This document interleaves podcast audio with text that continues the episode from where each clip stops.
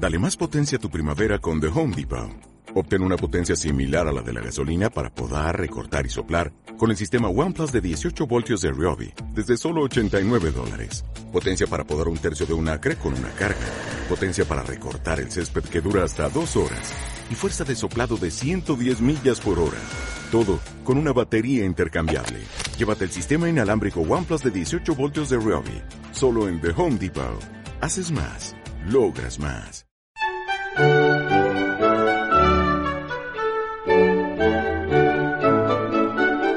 Libros. Libros. Libros. Libros. Libros. Libros. Libros. Libros. Libros. Libros. Libros. Libros. Nada más que libros.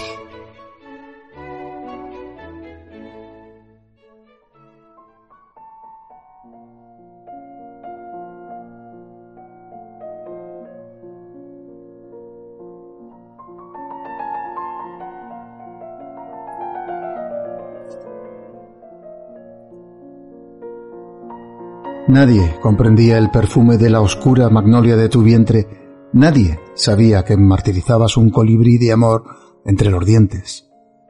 Mil caballitos persas se dormían en la plaza con luna de tu frente, mientras que yo enlazaba cuatro noches tu cintura, enemiga de la nieve.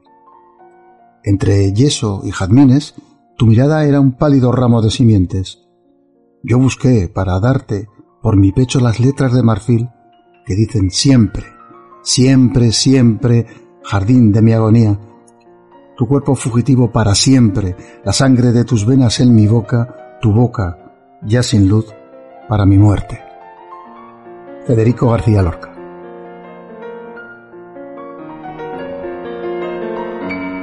El amor en los libros.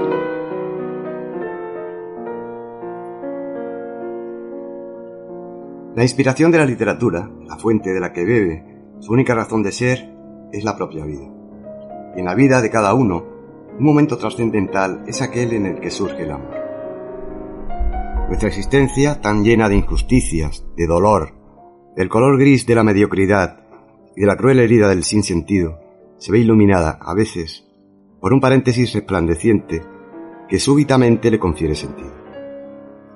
Este paréntesis, esa tregua la del amor, constituye seguramente el tema más tratado de la literatura, porque condensa todo lo que realmente preocupa al ser humano. Llevan sí el deseo y la felicidad de estar vivos, la angustia del tiempo y el sueño de escapar a la muerte, el anhelo de la libertad y la necesidad de compartir emociones, experiencias y pensamientos. La necesidad de no estar solos y comunicarnos con el otro. En este programa hablaremos únicamente de novelas y de obras de teatro y dejaremos a un lado la poesía, pues ésta no se detiene en explicar los procesos amorosos y su evolución, sino que lanza llamaradas que iluminan instantes y momentos, y que podrían dar lugar a uno o mil programas. Pienso que conociendo todas las novelas y obras de teatro inolvidables, algunas de ellas de las que vamos a hablar, quizá la más decisiva consecuencia que podíamos sacar es que el sabor de la vida es para los que aman, como muy bien supieron todos esos personajes que jamás morirán.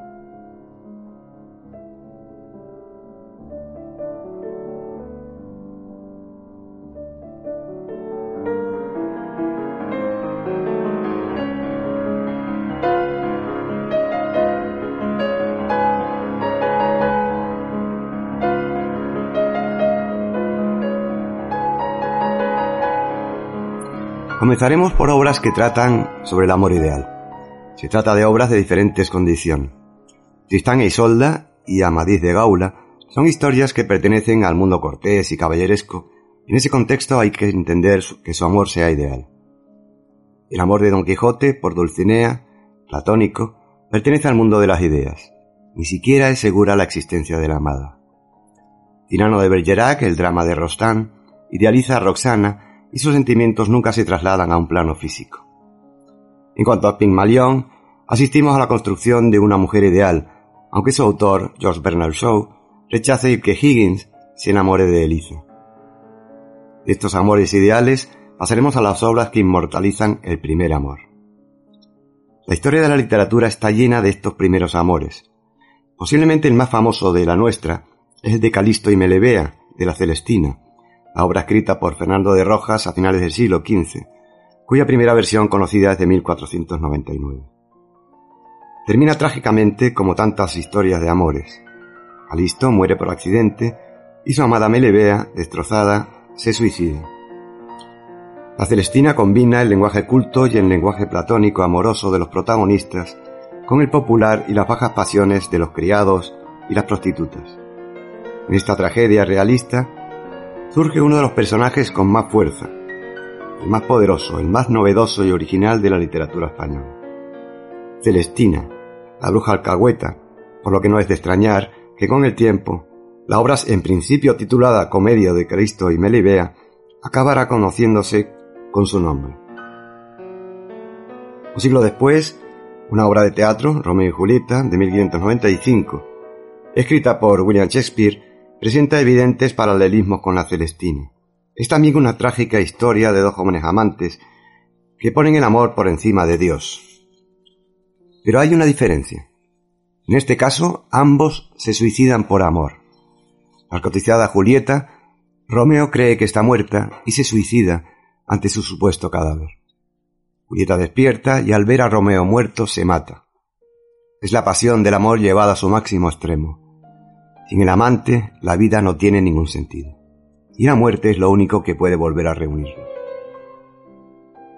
También una historia de, de, un primer amor entre adolescentes es El diablo en el cuerpo, que Raymond Radiguet, en un ejemplo inusual de precocidad, publicó a los 20 años con gran escándalo por considerarse inmoral su argumento.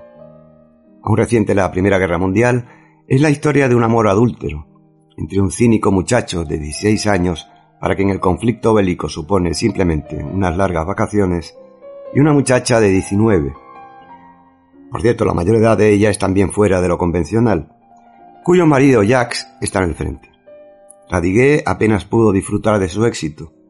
Publicada en marzo de 1923, moriría de tifus en diciembre del mismo año. Según parece, aunque su autor siempre lo negara, la historia es en gran medida autobiográfica. Una de las obras más hermosas, en mi opinión, es El sueño de los héroes, escrita por el argentino Adolfo Bioy Casares en 1954. Es la historia de un primer amor entre los jóvenes Emilio Gauna y Clara y está llena de matices y sensibilidad, aunque susceptible de una lectura realista, pero también de una interpretación mágica y una reflexión sobre el destino, el azar y la tragedia. Todos estos primeros amores han encontrado un final trágico. Suele ser el desenlace de las historias. Sobre el amor en general, donde la muerte también será protagonista.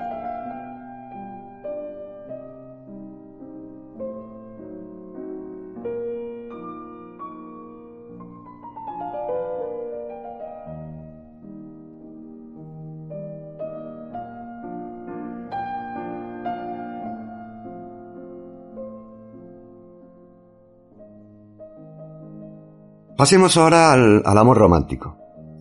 Las aventuras del joven Werther de 1774, novela epistolar de Goethe, es uno de los puntos de arranque del romanticismo alemán. Hombres borrascosas de 1847 y la única novela de Milly Brandt es la recreación cruel y romántica, a la vez, de unas pasiones desaforadas. En este caso, las oscuras fuerzas de la naturaleza humana, más que la presión social, desencadenan el drama. La francesa La Dama de las Camelias, de 1848, está a caballo entre el romanticismo, con el sacrificio de Margarita, el deseo de redimirla de Armand, la exhumación de sus restos y el realismo que pretendía describir objetivamente la realidad, según la conocida fórmula de Stendhal, un espejo que se pasa a lo largo del camino. No deja de ser revelador que el gran número de obras literarias, y entre ellas las novelas románticas, por hablar con libertad del alma humana y de sus pasiones, escandalizaran a los bienpensantes. El choque entre la sociedad y el individuo determina a menudo el desenlace trágico de las historias de amor. Con Werther nos reencontramos con el tema del suicidio, en este caso no por la muerte del ser amado, sino por la imposibilidad de lograr su amor, y no porque Carlota no sienta nada por él, sino por la fuerza de las convenciones. Werther es un espíritu vehemente, con la sensibilidad flor de piel. Se emociona, se exalta, llora, pasa de la más desbordante felicidad al, al, más negro pesar. En su época la novela tuvo una enorme, una enorme resonancia e influencia. Cumbres borrascosas, una novela valiente, única en la tradición inglesa, es la historia de un amor turbulento, malsano, devastador, que tiene su expresión geográfica en el paisaje. Los desolados páramos de Yorkshire y en el cementerio de la colina. La desmesura, la moralidad, la fuerza del enloquecido amor de Heathcliff y Catherine, lo sugestivo de las metáforas, hacen de Cumbres Borrascosas una novela que todavía hoy se lee con pasión, y que diríase inspirada en la frase del Marqués de Sade. En el amor todas las cumbres son borrascosas. Alejandro Dumas, hijo, nacido en 1824 y fallecido en 1895, hijo natural de una costurera y Alejandro Dumas, padre, del que ya hablamos en un programa, y de su factoría literaria de donde salieron, entre otras novelas, Los Tres Mosqueteros y El Conde de Montecristo, conoció el éxito con La Dama de las Camelias, escrita a los 23 años e inspirada en una tormentosa relación vivida por el autor con Marie Duplessis, una entretenida que siempre llevaba una camelia en el corpiño. Fue, en palabra de Dumas, una de esas últimas y raras cortesanas que todavía tenían corazón. La Traviata, la ópera de Verdi, inspirada en la versión teatral que hizo el propio autor y que alcanzó aún mayor éxito, contribuyó a su celebridad. Margarita Gautier es una cortesana de la alta sociedad de vida ardiente pero expresión virginal. Armand considera un triunfo el que ella se enamore, mucho más meritorio que ser amado por una joven casta y pura, algo muy fácil para él. Y se imagina que él la curará de su enfermedad moral, la prostitución y de la física, la tuberculosis. Pero Armand la abandonará finalmente después de las dudas, los celos, las separaciones y reconciliaciones, las humillaciones, las infidelidades y los problemas de dinero, y Margarita morirá sola y desgraciada, símbolo de la mujer que ha amado de verdad y que se ha sacrificado por el supuesto bien de su amante. El amor romántico ha sido superado por la hipocresía y el interés mercantil. Arrepentido, Duval se ocupará de que siempre haya camelias blancas en la tumba de su amada.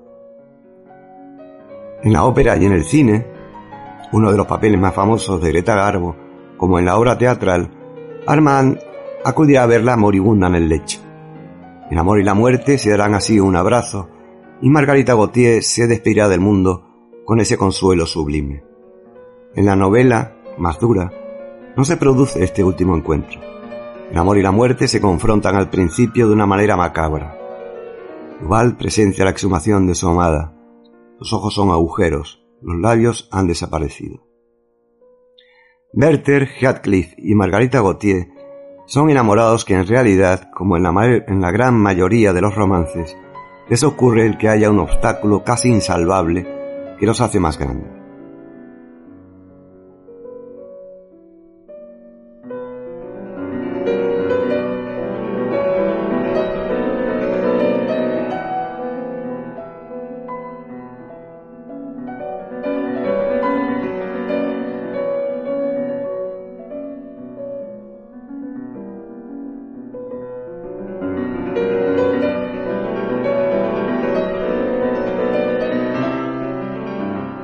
Ya hemos visto que casi siempre el amor ha de enfrentarse a las convenciones sociales, incluyendo en estas algo tan aceptado como la monogamia. El adulterio será protagonista ahora con novelas tan justamente aplaudidas como Madame Bovary de Gustave Flaubert, publicada en 1857, o Ana Karenina o Karenina de León Tolstoy de 1875. Sexo y dinero, como en La Dama de las Camelias, son fundamentales para el desarrollo de la historia de Madame Bovary. Emma, casada con el aburrido Charles, no se resigna a una vida gris. Ella no quiere sofocar sus sentidos, sino disfrutarlos, y para ello no duda en enfrentarse a la moral imperante, enemiga del goce sensual. Es una rebelión egoísta, pues en realidad busca su propio placer contra la injusticia individual o la opresión de una clase. Pero sus mezquinos amantes, León y Rodolphe, no se enamoran de ella, se cansan, se aprovechan. Endeudada y humillada y derrotada, sin ánimos ya para vivir junto a su indulgente y enamorado marido, Emma se envenena y Charles se dejará morir lentamente. Esta obra es considerada por muchos como el arranque de la novela contemporánea y rompe con el romanticismo mediante un estilo literario que buscaba la objetividad y el realismo. En Ana Karenina nos encontramos con dos historias.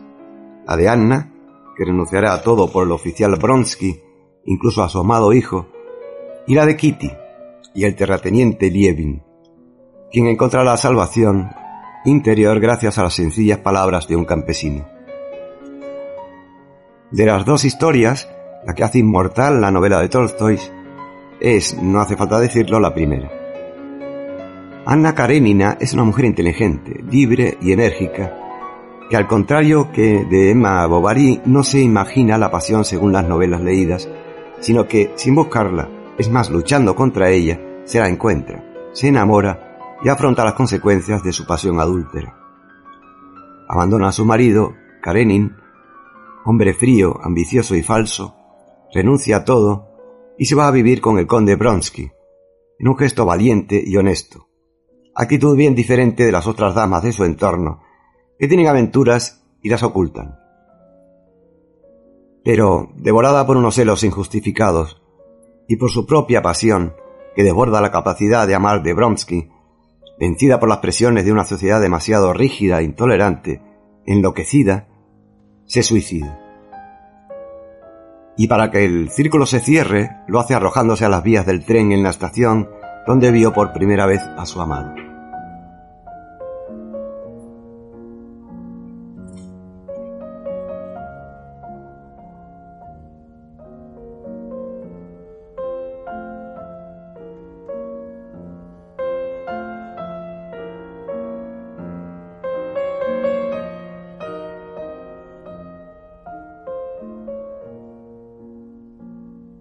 Por supuesto, no solo el amor extraconyugal se enfrenta a las convenciones sociales.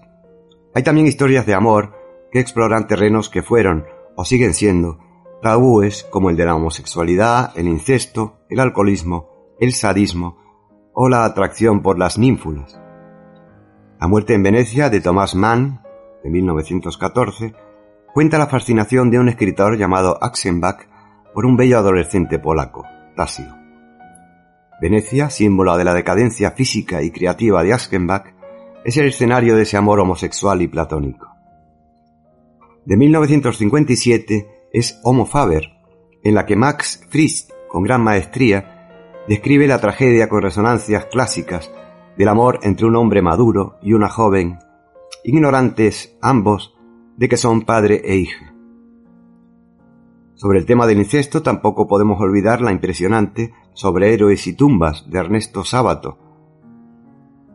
En El reposo del guerrero de 1958, Christian Roquefort profundizó con lucidez en la desgraciada relación entre una joven y un escritor alcohólico. Todos conocemos las narraciones del Marqués de Sade, los más célebres relatos sobre aberraciones sexuales y del que procede el término sadismo. Vladimir Nabokov escribió en 1955 Lolita, la historia de la fatal pasión de Humboldt, un profesor maduro por una adolescente de 12 años. Groucho Marx comentó al respecto. He decidido esperar seis años para leer Lolita, para que ella tenga 18.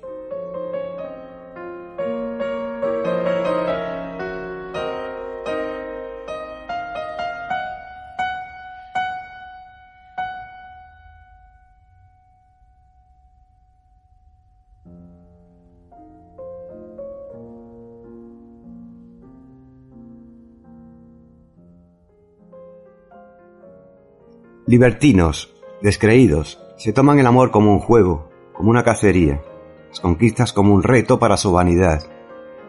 Comprada una pieza, ya piensan en la siguiente. Desconocen que pueden ser víctimas de su propia trampa, y la apuesta por la que emprenden la conquista puede volverse en su contra. En Las Amistades Peligrosas, novela epistolar de, de Coderlos de Laclos, Valmont y la marquesa de Merteuil dos, aristócratas que en un tiempo fueron amantes, viven exclusivamente para el placer y el engaño. Sus conquistas son pasatiempos de los que pronto se aburren y tienen a gala no enamorarse jamás. Cuando la marquesa apuesta con Valmont a que no podrá conquistar a la casta Madame de Tourbet, todos los personajes comenzarán a enredarse en la telaraña de la tragedia. Valmont y Mertel creen que el mundo es racional y se puede controlar mediante leyes, aunque éstas sean sus propias leyes. Pero al final, la arquitectura de mentiras se desmorona por lo que surge el amor. El gran intruso que se lleva todo por delante. Don Juan Tenorio es probablemente, junto con la Celestina y Don Quijote, la muestra capital de la creación literaria española, que como todos los grandes mitos, está sujeto a mil interpretaciones diferentes. Don Juan es un verdugo, sí, pero lo hace... Lo que le hace grande es que también es, a la vez, una víctima. Es verdugo de las mujeres y víctima de sí mismo. Y su nombre, como el de la Celestina y Don Quijote, se ha incorporado al lenguaje coloquial como sinónimo de galán y conquistador más allá de nuestras fronteras. Si Bromsky tardó un año en seducir a Ana Karenina, Álvaro Mesía, el tenorio vetustense, como le llama Clarín, tardará tres años en conquistar a Ana Azores. Comparable solo a las más grandes novelas naturalistas del siglo XIX rusas o francesas, la regenta es magnífica tanto por la descripción de una ciudad y un ambiente, como por el estudio de unos personajes y por el desarrollo de la acción. La regenta se debate entre el don Juan provinciano, Álvaro Mesía, su, anciano marido, Víctor Quintanar, y su confesor, el magistral del obispado, Fermín de Paz. O dicho de otra manera, entre el amor, el deber matrimonial y la religión. El escenario es Vetusta, nombre que le da el autor a Oviedo, una ciudad provinciana, sofocada por la presión de la Iglesia y la hipocresía de las fuerzas conservadoras, guardianas de las buenas costumbres. Ana Ozores, la regenta, modelo de belleza y comportamiento, es elegida como campo de batalla por los diferentes bandos y toda Vetusta asiste al espectáculo, dispuesta a sacrificar a su más digna hija en cuanto cometa algún desliz. Don Álvaro deseará conquistarla por una banal apuesta y por premiar su vanidad desmesurada. Fermín de Paz como prueba de su ambición y poder. Querrá ganarla para la religión, aunque la ambivalencia de sus sentimientos, él también es de carne y se enamora atormentadamente, horrorizará a Ana y la echará en brazos de don Álvaro. Uno y otro le ofrecen una manera de evadirse de su vida tediosa, monótona, de un matrimonio en el que el marido no puede satisfacerla. Ambas vías, la religiosa y la sensual, se le cerrarán. El magistral mostrará toda su mezquindad al igual que don Álvaro, que huirá de la ciudad tras matar en duelo a Víctor Quintanar. Este tampoco es inocente. Se ha casado con Ana por prestigio. Ella es para él un florero más que una mujer. A Ana Ozores no le queda ni siquiera el consuelo de haber amado a un hombre que se lo mereciera.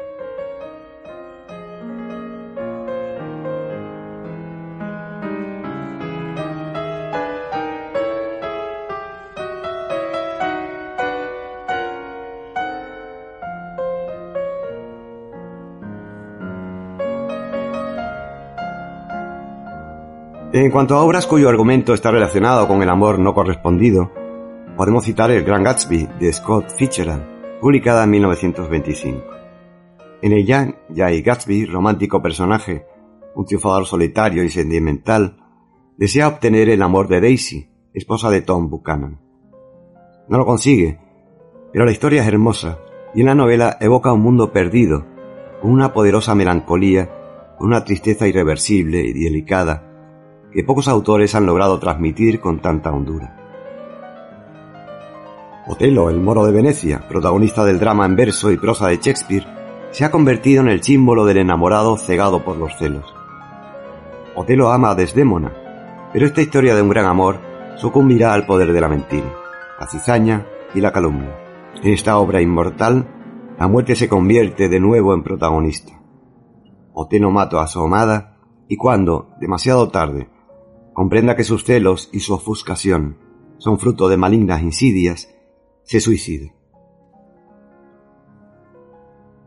Bastará decir que soy Juan Pablo Castel, el pintor que mató a María Iribarne. Así comienza El túnel del argentino Ernesto Sábato, publicada en 1948. Novela que, desde sus primeras líneas, evidencia un hondo pesimismo existencial. Juan Pablo Castel es un famoso pintor extraordinariamente tímido de 38 años que jamás ha tenido una relación con una mujer.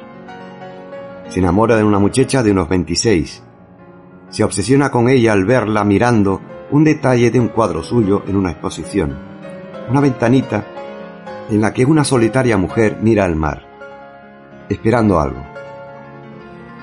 Es que esa mujer, María Iribarne, preste atención al detalle en el que nadie más repara, convence a Castel de que es la única persona en el mundo que podría entenderlo. Castel conseguirá conocerla. Surge el amor, pero un amor atormentado y extraño que lleva al protagonista a la locura, a un túnel del que es incapaz de salir. Al matar a su amada, Castel se ha condenado a la soledad más absoluta. Desdémona y en menor medida María Iribarne son mujeres inocentes. Ellas no han hecho que cambien de vida Otelo ni Castel.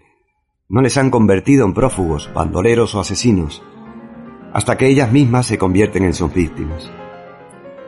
También Cora, la protagonista del Cartero siempre llama dos veces, escritas por James M. Cain en 1934, y sobre todo Carmen, de la obra homónima, Mérimée, 1845, pueden considerarse víctimas de los hombres, pero sin olvidar que a su vez representan para ellos el peligro de la libertad, la rebeldía y la transgresión. Eso sí, de lo femenino. Diferentes entre sí, ellas y sus historias, porque al contrario que Desdémoga o que María Iribarne sí que son verdaderas protagonistas y no meros receptáculos de las obsesiones o paranoias masculinas, resumen y ejemplifican un cierto tipo de amor, el amor fatal. Aunque la literatura, el amor, como hemos visto, casi siempre lo es.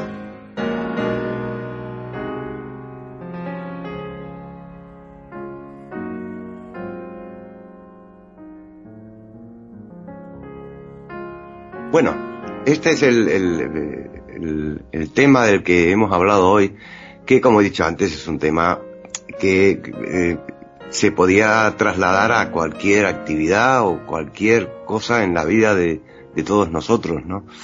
Eh, por eso creo que hoy vamos a hacer un programa mm, participativo, una tertulia en la que cada uno diga de los que estamos presentes diga lo que les parece. Quiero hacer constar, antes de que se me olvide, que la música de fondo del programa, eh, que la, eh, la ha preparado Antonio, nuestro compañero Antonio, esos son los, como ya habéis podido ver, los, oír los, los nocturnos de, una selección de los nocturnos de Chopin. Entonces, yo creo que podíamos empezar por eh, preguntar a cada uno de vosotros, en el orden que queráis, eh, ¿Qué obra literaria, en este caso, hablando de literatura, os ha, os ha eh, impactado más, o os ha gustado más, o os ha traído más, eh, en fin, la que, la que más haya influido dentro de, de las obras literarias que eh, están, mm, en las que el amor es el, componente más importante. Por ejemplo, casi nada. es una cuestión yo creo que Casi nada. Bueno, hay que decir una, una canción, una película, eh, eh, aparte de nuestros amores. Digo, Néstor, que, has hecho una presentación que jodo.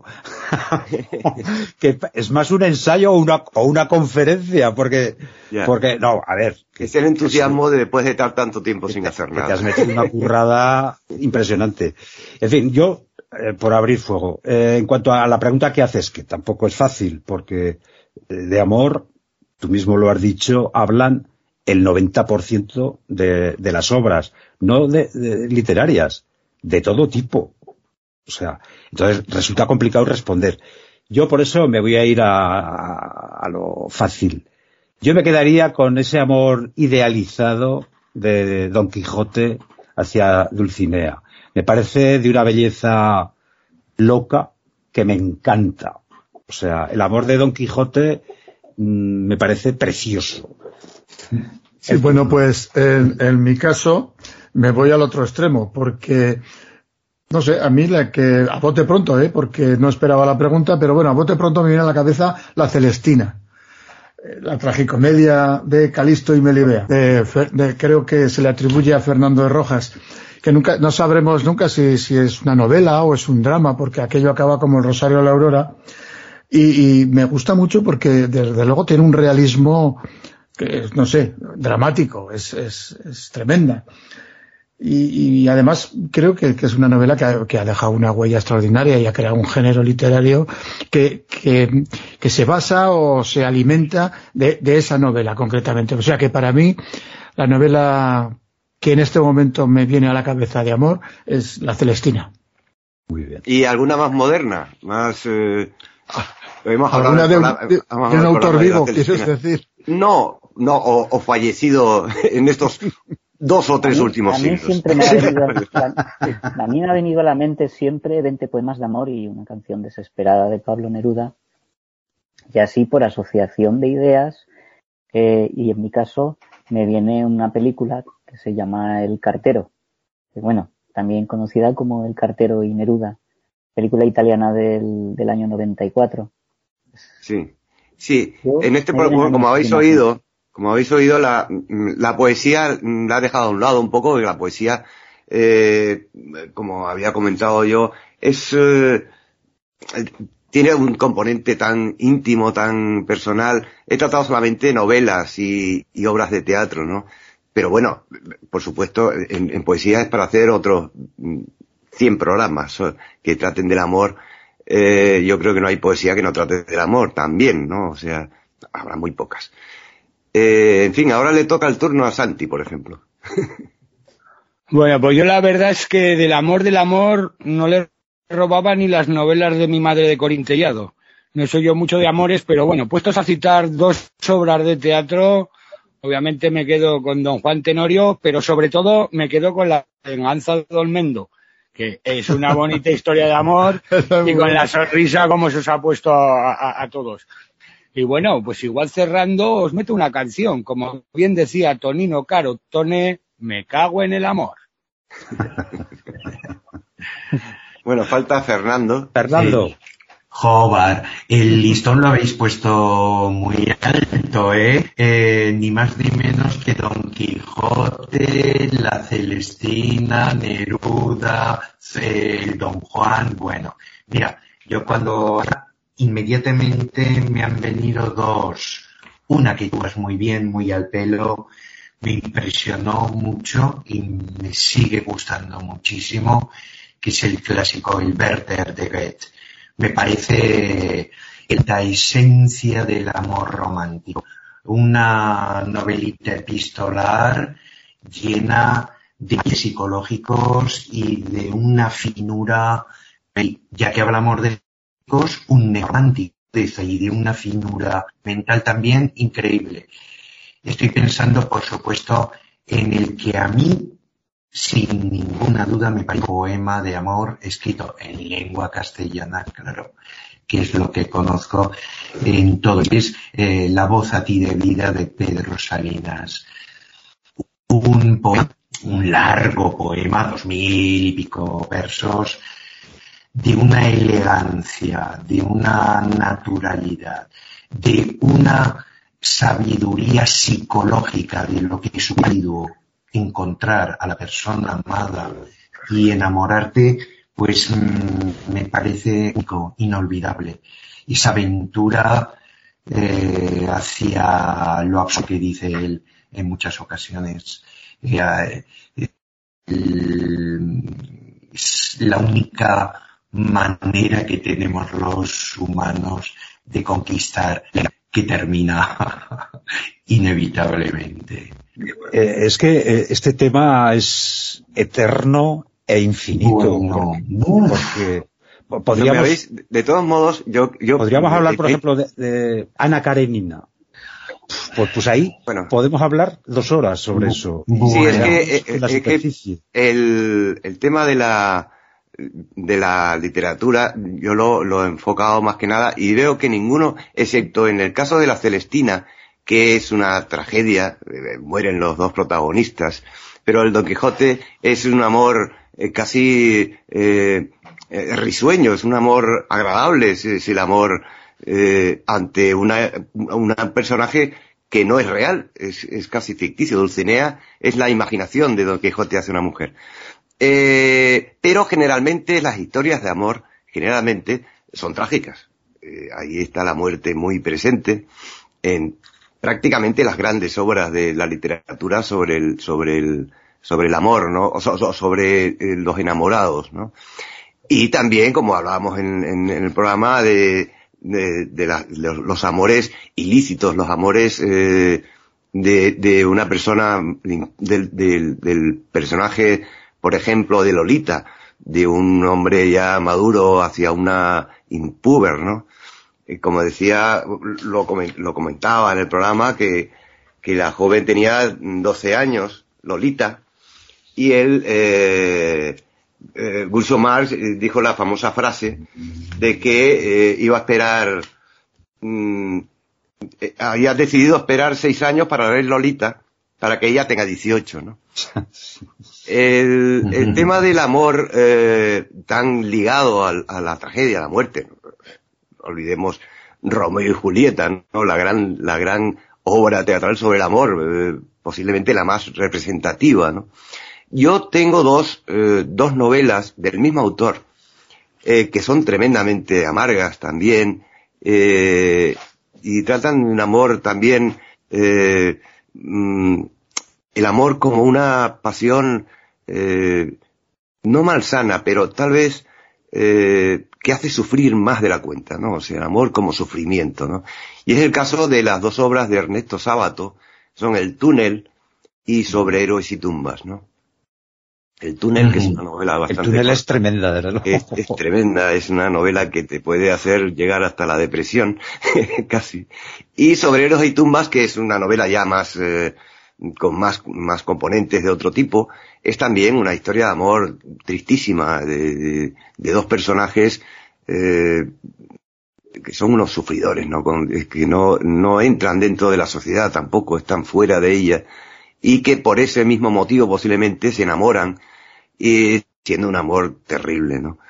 Eh, son tal vez las novelas que más me gustan, ¿no? Las novelas que, que tienen una carga mmm, fatal dentro de ellas, ¿no? Dentro de la literatura puramente romántica, ¿no? Ya, el, el modelo un poco que crea Goethe eh, en el Werther, el amor absoluto con, que conduce a la muerte inevitablemente, porque es imposible de realizarlo aquí en, la Tierra. Sí, sí, sí, son tremendas es, indudable, ¿no? Eh, la unión, amor y muerte, esos dos, eh, las dos pulsiones que van tremendamente unidas, ¿verdad? Eh, la metáfora del amor pleno como la disolución por completo en el otro. Acordar del bellísimo título de Alexandre, La destrucción o el amor, con esa O identificativa no, sí. me parece bellísima de lo que estabas eh, comentando, Néstor. Ahora bien, me quedo con la parte gozosa, maravillosa de, de, de, de la visión eh, gozosa y fantástica eh, del amor que, por ejemplo, nos pueda presentar Salinas. El amor como plenitud, como plenitud eh, la única plenitud que quizá se pueda conseguir eh, en este mundo, ¿no? Pero bien, bien, todas las obras que mencionáis, es que para quitarse el sombrero. Muy bien. Pues nada, eh, por hoy creo que está todo dicho. Vamos a, voy a intentar, por todos los medios, de que el programa sea, de que mi, mi, mi, la manera de hacer el programa sea más participativa, que haya más coloquio, porque esta vez me he pasado un poco con el texto y se me ha hecho, el, se me ha echado el tiempo encima. De todos modos, posiblemente mm, tendremos ocasión de hablar de nuevo de, del amor y de novelas que tratan del amor y, y de personajes eh, que, que imbricados en esta tremenda pasión del ser humano. Así que eh, les espero la, la, la, para el próximo programa y mientras tanto sean ustedes felices y lean mucho. Buenas tardes. Libros. Libros. Libros. Libros. Libros. Libros. Libros. Libros. Libros. Libros. Libros. Libros. Nada más que libros.